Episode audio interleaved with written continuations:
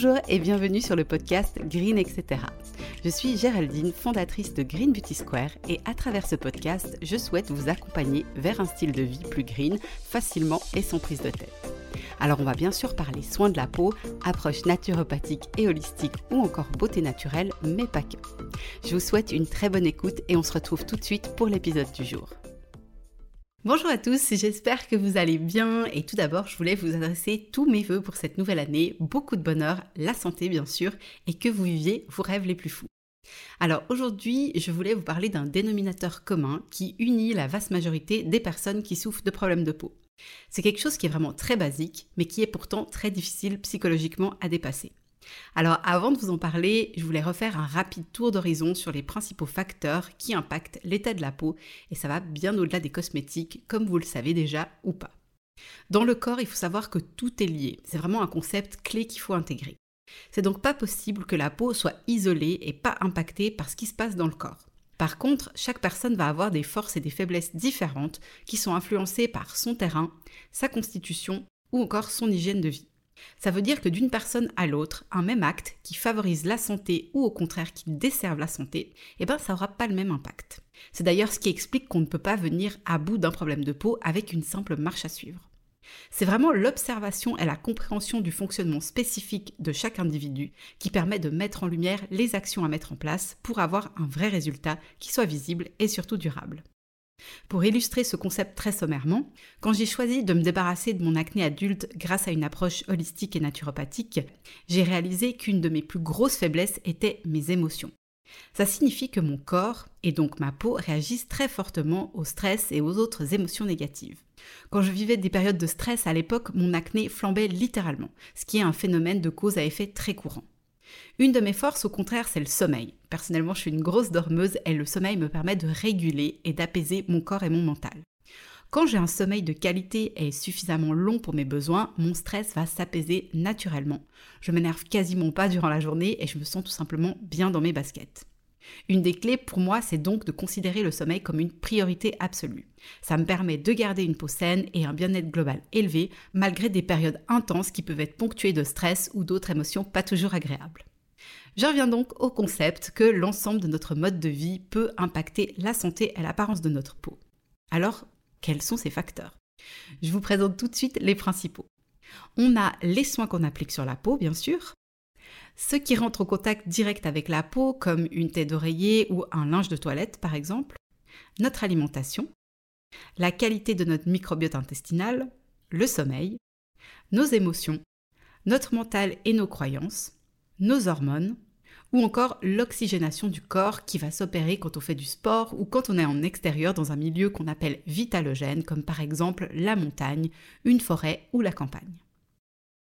Avec cette liste qui n'est pas exhaustive, on se rend déjà bien compte que tous les aspects de notre vie vont impacter notre peau de près ou de loin. Alors ce truc dont je veux vous parler finalement c'est quoi? Je vais pas faire durer le suspense plus longtemps, c'est le fait de toucher sa peau au sens large et de manière consciente ou inconsciente. Ce qui se passe, c'est que énormément de personnes touchent leur peau de manière inconsciente des dizaines, voire des centaines de fois dans une même journée, et cette simple action peut avoir des conséquences très importantes et pas du tout positives sur la peau. Ça concerne tout le monde, que vous ayez des problèmes de peau ou pas, mais je recommande vraiment de redoubler de vigilance pour les personnes qui souffrent de problèmes de peau.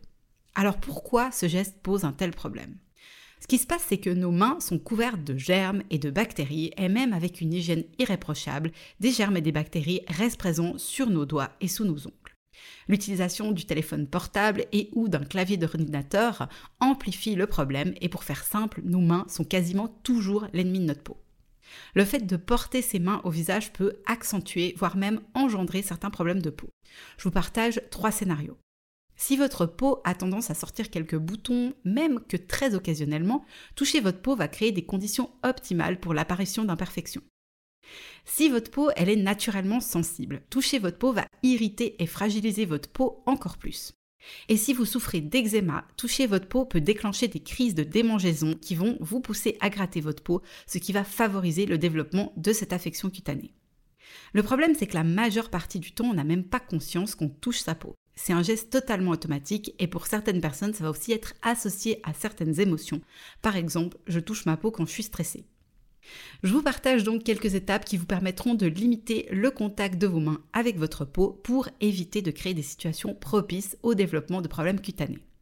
En premier, demandez à votre conjoint, à vos enfants ou à un ou une collègue de travail de vous faire remarquer à chaque fois que vous touchez votre peau.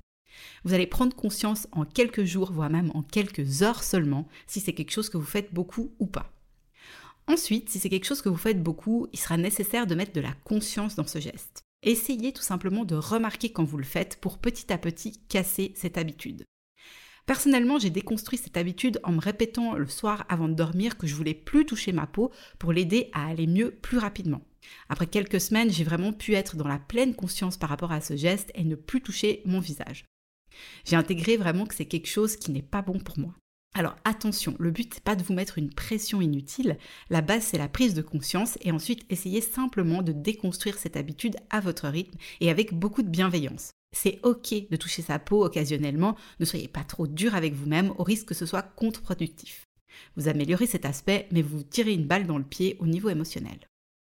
Pour terminer, je vous partage mes 5 règles d'or pour limiter les impacts négatifs de porter ses mains à son visage. En premier, les mains touchent le visage uniquement au moment des routines de soins du matin et du soir. Pensez toujours à bien vous laver les mains avant de commencer vos routines. En deuxième, je sais que c'est très très difficile, mais ne percez pas vos boutons au risque d'infecter la peau et de voir les boutons se propager autour comme un virus et de laisser aussi des vilaines cicatrices. À la place, je vous conseille d'appliquer du miel sur les zones concernées en masque, c'est quelque chose que vous pouvez faire très régulièrement, ou un produit naturel qui pourra dégommer le bouton plus rapidement. Je pense notamment à l'huile essentielle de titri si vous n'avez pas de contre-indication par rapport à l'utilisation des huiles essentielles. Et sinon, d'ici quelques temps, nous vous proposerons un soin spécifique Green Beauty Square à appliquer localement durant la nuit. Si tout va bien, ce sera au début du printemps. Troisièmement, fuyez les miroirs. C'est principalement quand on voit sa peau qu'on a envie consciemment de percer, de gratter ou de toucher tout ce qui nous dérange. Moins vous voyez les petits soucis de votre peau, moins ça vous charge le mental et moins vous allez la malmener. En quatrième, quand vous faites vos routines de soins, gardez une distance lavabo avec le miroir. En principe, personne ne vous verra de plus près à part votre conjoint et vos enfants. Ça fait du bien au moral parce que les problèmes cutanés sont moins visibles et ça vous permet d'éviter de scruter votre peau à 2 cm du miroir et que ça vous donne envie de la maltraiter. Et ensuite, cinquième point, écrivez sur un carnet ou dans votre téléphone votre liste de petits plaisirs. Ça peut être, pour vous donner quelques exemples, écouter votre chanson préférée, chanter, lire, danser, prendre un bain, appeler une copine, regarder des photos, faire un jeu, sortir marcher, etc. etc. Le but, c'est d'avoir cette liste avec vous pour vous changer les idées si vous avez une folle envie consciente de toucher votre peau ou si vous vous sentez moralement pas forcément au top à cause de l'état de votre peau. Le plus efficace est de passer rapidement à autre chose et de vous faire plaisir pour que les pensées négatives n'aient pas le temps d'occuper votre espace mental. Voilà, c'en est tout pour cet épisode. Je vous assure que de grandement limiter de toucher votre peau peut avoir un immense impact sur sa santé et son apparence. J'espère que les informations partagées vous seront utiles et qu'elles vous aideront à mieux prendre soin de vous et de votre peau de façon naturelle et holistique. Comme d'habitude, vous pouvez vous aussi contribuer à Spread the Green en partageant cet épisode autour de vous. Et pour ma part, je reste avec plaisir à votre disposition si vous avez des questions. Je vous dis à très bientôt pour un nouvel épisode et prenez soin de vous.